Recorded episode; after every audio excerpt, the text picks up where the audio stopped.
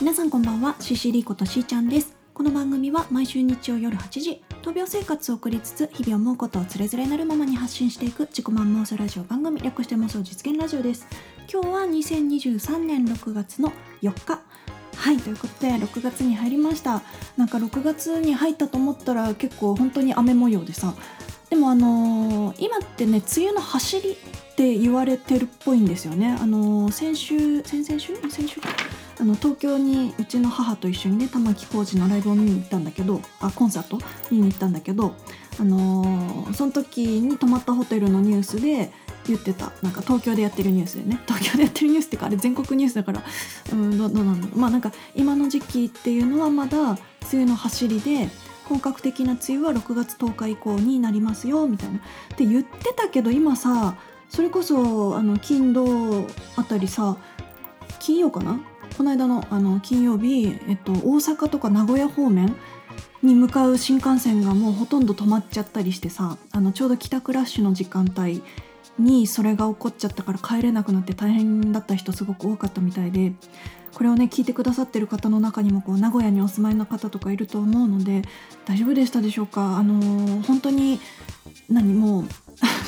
笑っちゃいけないんだけどあのツイッター上でさスプラッシュマウンテンっていう言葉がトレンドに上がっちゃっててさあの普通に車でこう街中走ってるだけなんだけどあっちこっちでスプラッシュマウンテンみたいになってるみたいなその水しぶきがバシャーみたいなっていう状態だっていうのが上がってていやなんかね人によってはこう床上浸水とかもねあったかもしれないから本当にあのそうなってないといいなと思うんですけどこれを聞いてくださってる方たちでねその名古屋とか大阪とかそちらにお住まいの方ね。はい。あのー私もさ先週話したように食当たりしちゃったりしてたからあのーていうの細菌が増えやすい時期ではあるじゃないですか。あのー雑菌細菌。あのーまあ、食食当たりした原因がその食事の何が原因だったか分かんないけどでもこれからの時期さこう気温も高くなってきてで今はその梅雨でジメジメしてて、あのー生野菜とか結構よく洗わないといけないかなと思うようになりました。あのそういうふうにねコメントをくれた方もいたりしてまあ今日の最後の方でねまたコメント紹介もさせてもらおうと思うんだけどあのーそうだね食べ物以外でも、あのーまあ、掃除洗濯とかする中で結構カビとかもね生えやすいと思うんでカビキラーとかね使っていこうと思います。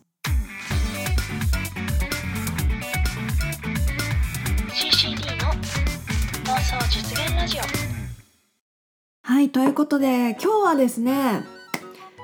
CCD の妄想実現ラジオの200回記念となります。わーいって言いながらね割と普通に始めましたけど今日もあの記念会だからといって何か特別なことをねするっていう考えがあんまり私なくってあの団体でねやってるラジオ番組あのスプーマガとかその前身番組であるスプラジーとかねあのソーシャルラジオアプリスプーの中で、えー団体でやらせていただいてるラジオ番組があってそっちの方は結構記念会とかをねしっかりこう要所要所でこう企画をね運営の方たちがしてくださって、あのいつもとは違う感じでお届けしたりするんだけど自分個人でやってる妄想実現ラジオの場合はねえっと100回記念の年時には確かねライブ配信生配信とかをしたんだけどいやそうあのね 生配信全然しなくなったね。それこそさっき言ったそのソーシャルラジオアプリスプーンは結構ライライバーというかさライブをする人の方が多いぐらいかな。あのスプーンだとキャストっていうのがまあ収録したものを投稿する、まあ、ウェブラジオ感のあるものなんだけど、まあ、私のねこの妄想実現ラジオはスプーンから始まって、えー後半あの途中から YouTube にもアップするようになって今は Spotify とか Google ポッドキャスト Apple ポッドキャストアンカーまあいろいろね全部で7つぐらいのアプリケーションでこう聞けるようになってるんだけど、うん、あの200回だからといってなんか特別なことっていうのを本当にちょっと前まで考えてなかったんだけどあの実はですね今あの私バンドに加入しましてっていう話前したと思うんだけどバンドで、えー最近はね結構デモ曲を作る作業をしててスタジオとか入ってね、あのまあ、みんなで入って曲作る時もあればギターの方と私2人だけで入ってギターのリフをもらってそこにこうまあ GarageBand のねあのいつも使ってる音楽制作ソフトのドラムの音を乗せてでそれでまあこうざっくりしたデモを作ってそこに後から私がちょっとメロディーをつけたりちょっと歌詞載せてみたりみたいなそういうデモを作る作業を最近やっててでギターの方とベースの方と私とそれぞれこう曲を出して、えー練習しているとこなんだけど、まあ、私の方でもねあの2曲ほど新しい曲作りましてバンド用に。でまだねどこにもお披露目してないのであの今回この200回記念ということで、まあ、2つ新曲できたんですけどそのうちの1曲をね今日は流したいなと思っておりますもうちょっと後でね。というのもねあの来週なんですけど6月の11日日曜日、まあ、あの妄想実現ラジオの放送日だから日曜日ね。に久々にまた CCD ライブをやることが決まりましてえっとね6月11日、えー福島市アウトラインっていうあのまあ、福島市のライブハウスといえばアウトラインかプレイヤーズカフェかみたいなあとシームーンかみたいなまあいろいろあるんだけど、まあ、アウトラインって結構老舗のライブハウスで。でそこでですね、えっと、5時オープンの5時半スタート。で、えー4組出るイベントですね。のうちの私は1人で出る感じですね。えっ、と弾き語りというか、うん、インストインストって言ってその歌は歌わないけどその動機でこう曲を流しながらこうギターを弾く方だったり、まあ、私みたいに私も動機って言ってその音源を流しつつギターで弾き語る感じだったりあとバンドさんもいますね。バンドさんがねえっと医大医大生医大ん？そうだね。県立医大の軽音楽部の方たちみたいでスリーピングキャットっていう方たちがね出ら出るみたいなのではいなんか本当に全員初めましてなので私もね楽しみだなと思っているんですけど、まあ、そこであのバンド用に作った曲なんだけどその2曲あの、まあ、CCD 名義でこれから出すものではないけどあのライブの方でちょっと歌おうかなと思ってて。であのバンドであの初ライブってまだ決まってないんだけど今後決まった時にあの今日歌った曲がそのバンド調になるとどうなるかっていうのをこう楽しみにしててくださいねみたいな感じで宣伝しようかなと思って。はい、あの実はねバンド名決まったんだけどまだその初ライブが決まったわけじゃないからその時までちょっと撮っとこうかなと思っております。はい、というか、うん、まあまあ本決まりではないんだよねバンド名ね。はいまあ、それは置いといて。まあそんなこんなであの今日本当200回ということであの改めてなんですけど本当にここまで聞いてくださってる皆さんいつも本当にありがとうございます。あの一人で細々と始めて、まあ、自己満足でやり始めたものなんだけどでも聞いてくれる人がいなかったらこんなに長くはやらなかっただろうしあのそれこそあの私はこの妄想実現ラジオって一旦休止してるからねあの心臓移植前あの補助人工心臓っていう機械が体に入ってる頃から番組を始めて2018年の11月ぐらいからこのラジオのそのなんていうの配信活動みたいなものを始めてでそろそろもしかしたらドナーコールかかるかなっていう時期に一旦お休みしたんですよ。私本当にあの聞いてくれてる方たちはね知ってると思うんだけどあの日々あったことを全部話すから今週こんなことあったよとかあのどこどこ行ってきたよみたいなっていう話をしてたからあのドナーコールがかかる前後っていうのはこう時期をやっぱりはっきりとは公表ししてはいけないというかあの、うん、基本的に何月何日に手術受けましたとかって言っちゃいけないので日本ではね。あの外国だったら全然言うのかもしれないけど、まあ、一応そこは非公表っていうことになってるのであの前後でお休みしたんですよね。心臓移植手術を受ける前後もう1年ぐらいはまるっとお休みしてたかな。でそこから復活して、えー今回200回までたどり着くことができてだからまあ初期の頃から聞いていまだに聞いてくれてる方ってそんなに多くはないかもしれないしあの途中途中あのあまだこの子やってんだみたいな感じで聞きに戻ってきてくれた方もいるかとは思うんだけどあのーそうだね私の2018年からだから2019202122え？まあ4年か4年半ぐらいの間のあの 私の日々起こったことを本当につれづれなるまま発信してるだけのねラジオなんだけどあのーまあね病気だった。あの今は、えっと、補助人工心臓もなくなって、まあ、拡張型心筋症っていうのがもともとの病気なんだけどあのーそれではなくなった CCD として今お話しできるようになってあのその間のね紆余曲折とかあの入院しました退院しましたとかそういう話とかもずっとしてきたからあのお会いしたことはないけどラジオってすごくあのーていうのかなパーソナルな部分が色濃く出やすい媒体だと思うのであのまあ時々でもあのずっと聞いてくれてる方だけじゃなくてね時々戻ってきて聞いてくれてる方とか最近聞き始めた方とかあのもう本当に最初からじゃなくてもね途中からでも聞き始めてくれた皆さんが今ね今もこうやってこう耳を傾けてくれていることで私はこのなんていうのかなこのラジオ配信というものを続けてこれたので改めて本当に皆さんありがとうございます。でこれからもあのまあ時々ね もしかしたらまたお休みしちゃうこともあるかもしれないんだけどあのなんだろうないろんな報告をねここでしていけたらいいなと思っているのであの嬉しかったことも悲しかったことも苦しかったこともね いろいろ ここに残していきたいなと思っているのではい。普通だったらねこう例えば日記を書くとかさあの別にそんな社会一般にさそんな公表しなくていいっちゃいいようなことばっかり話してるかもしれないけどあの同じようなあの病気の方とか私とは違くても何かしら病気抱えてる人とかがあのこういう人がいいんだなって知ってくれてで私が発信することに関してあのそっかって思ってくれたりとか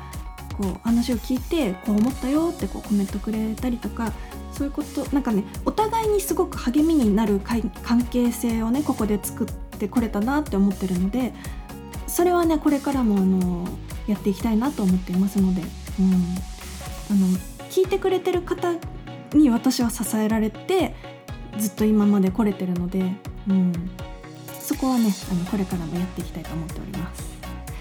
はい、なんか同じことをずっとやっちゃってる気がするんですけど本当に200回ありがとうございます。そしてここで1曲お聴きください。CCD の新曲「Into Me」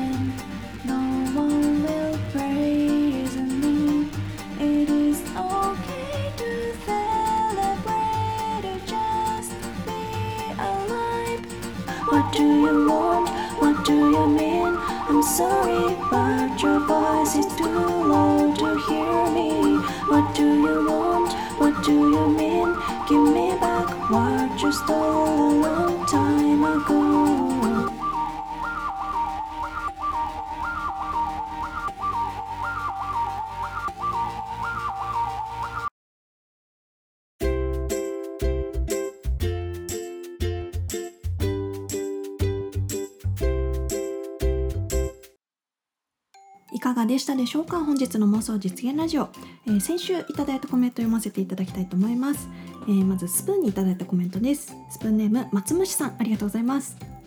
えー大変でしたね。苦しかったでしょう、えー僕も過去一人暮らしを始めてすぐに軽いあ違うひどい食あたりを経験したことがあります、えー急にあったかくなるこの時期に僕が気をつけているのは案外盲点な生野菜です、えー家でよく洗って食べるなら問題ないと思いますが外食は気をつけるようにしています。えー僕も気をつけていきたいと思います。これからも楽しみにしています。ということで松虫さんありがとうございます。それこそね松虫さんは私がラジオを始めて結構本当に初期の頃から聞いてくださっててあのー結構自炊もされるんですよね。私ツイッターとかもねあの松虫さんの見てるとあの美味しそうなご飯をいつもね作っててあの料理ができるって素晴らしいと思いながら見ておりました。はい、本当にあの生野菜ねさっき冒頭にも言ったようにこう松見さんが教えてくれたんだけど、まあ、確かに家で食べる分にはいいかもしれないけど外食でねそのなんかサラダバーとかまあ大丈夫かとは思うけど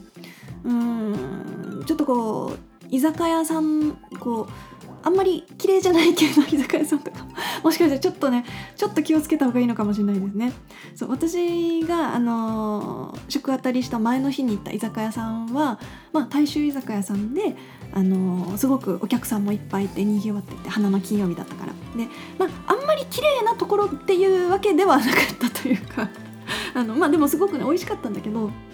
であの先週話してからもう一個思い当たったのがそこの、えー、とお通しがねすごくこう美味しかったんですよ。お通しはあの豆腐と牛肉牛肉かな？いや牛肉？うん牛肉だと思うな。をすごく長時間煮込んだやつみたいな。あの牛すじ煮込み的な、まあ、牛すじじゃないんだけど、まあ、そのぐらいの豆腐とかもすごくさ味が染みててこう色が茶色くなっててね。でこれがなんかそのお店のあの名物お通しなんだよって言われて「あ本当だ美味しい美味しい」って食べてたんだけどもしかしたら作ってから結構時間が経ってるとあの 私それこそあの移植後の丸1年間って作ってから作ったらその日のうちにのものしか食べ食べちゃダメだよみたいな。あのカレーとかも作った翌日の2日目のカレー絶対食べないでみたいなって言われてたからえー 例えばだけどそういう秘伝のタレとかさそういう系とか危ないのかもしかしてと思って。どうなんだろうね。でもタレぐらいだったらいいかもしれないけどまあその時のお通しもしかしたらあのーその日作ったものっていうものではなかったかもしれなくてそれか？って思ったりね。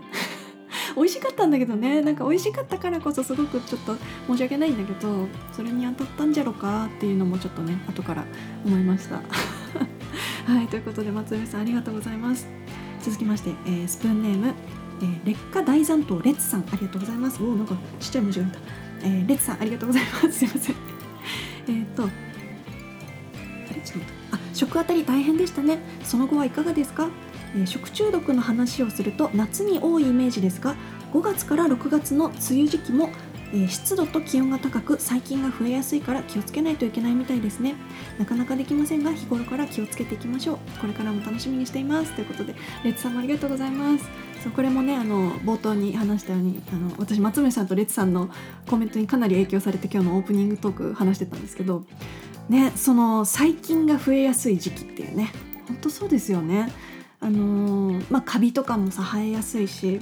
あとさ最近私あの職場のさ自分のロッカー開けた時になんかカビの匂いがしてあのアマゾンでねあのなんていうの靴箱用のあのファブリーズみたいなの買いましたね。カビっていうか消臭うんカビカビが発生しない系の何かを買った方が良かったかな。そうなんかやっぱこうロッカーの中に湿度も溜まってとかになるとなんかカビっぽい匂い発生するんだなと思って嫌だなと思ったから、はい、そういう消臭のやつを買いました。ファブリーズでなんかこう防カビ系のやつの方が良かったかな。うん、まあちょっとねあのこれから いろいろ対策してみようかなと思っております。はい。でそうだね。うん。日頃からなかなかできないけど日頃から気をつけていきましょうということで本当にねあの油断しちゃいけないなって思いましたちょっと待ってちっちゃい虫がいいんだよねなんかはいすいません。あの夏が近づくと虫も増えてくるっていうちょっと怖さもありますよね。はいということでレッツさんありがとうございます。それから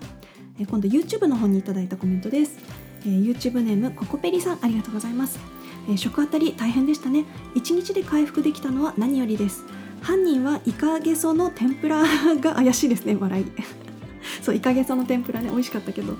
まあね。あれも怪しかったかな、えー免疫抑制剤を飲んでいると抵抗力が落ちてちょっとしたことで体調を崩しやすくなりますが健常健常人健常まあ普通に健康な人は、えー多少匂いが気になっても色が変色してても火を通せば大丈夫なんてことができるのも免疫力のおかげだね、えー、しーちゃんの話を聞いて改めて人体の素晴らしさを感じました。でもその免疫力のおかげでアレルギーに苦しんでいるのは皮肉だなということでコクプリさんありがとうございます。もう本当に免疫抑制剤って、ね、免疫を下げなきゃいけないからさ、まあ、それはねいただいた心臓を守るためなんだけどあの自分の自己免疫が強すぎるとさあのドナーさんの心臓いただいた心臓を自分の免疫が攻撃しちゃうからそれ防ぐために免疫力下げてるんだけどそうそうそう本当にちょっとしたことでねあのお腹壊したり風邪ひきやすくなったり、まあ、怪我した時のね感染症とかもあの十分気をつけなきゃいけないって言われてますけどそうでそうあの免疫力のおかげでアレルギーに苦しんでいるのは皮肉だなって書かれててこれね私あのスプラジ同窓会でねあのスプラジってあのスプーンってさっき言ったあのソーシャルラジオアプリで昔団体でやってたスプラジっていう番組があってそのスプラジメンバーとオフ会した時に長谷川さんっていうそのメンバーの一人にね言われたんですよね「あのしーちゃんさ」ってああの「花粉症ある?」みたいな言われてまあないは言い切れないけど多少かなみたいに言ったらあの免疫抑制剤飲み始めてから症状軽くなったって聞かれてあどうだろうみたいな。なんかあんまり自覚はないけどって言ったらやっぱりその免疫抑制剤を飲むとアレルギー症状がちょっと 緩和というかなんていうのかな。あのアレルギー反応が弱まるっていうかそう、まあ、免疫を下げちゃうからね、うん、いいんだか悪いんだかって感じですけどそうでもなんかそういう認識をその長谷川さんって人はやっぱしてたみたいでそういうこともあんのかなみたいなあんまり私としては自覚はなかったんだけどね。うんまあ、でも食当たりしたことによってその免疫抑制剤はバッチリ効いてんだなと思ったから 本当気をつけたいと思います。えーそれから最後に、えー、あコクペリさんありがとうございました。そして最後、えー YouTube ネームうさぎさんありがとうございます。えー体調良くなって何よりです。えがん検診、えー経がん検診は毎年受けてますが、市内のクーポン対象者は、えー偶数年だし乳がん検診はまだ対象年齢ではないですが不安があります、えーマンモグラフィーよりもエコーの方がいいとよく聞きますし、えーやるとなると全額自費できついです、えーがんワクチンはちょうど私の1個下から助成金が始まったので大学生の頃に経がんワクチンを1回自費で打ちました、えー3回打たないといけないのですが、えー1回2万弱した気がするので途中で断念してしまいました、えー、しーちゃんの今日の配信見てあ先週のね先週の配信見て、えー改めて打ち直そうと思えたし検診もお金がかかっても健康に変えれ変えられるならと思わされるとっても素敵な話でした。ということでうさぎさんありがとうございます。いやうさぎさん偉いですよ本当に。毎年ね経がん検診受けてて。であのいろいろ私より全然詳しいからいや偉いわと思って。経がんけん経がんワクチンはね私やったことなくてでも結構高いんですね。1回2万弱か。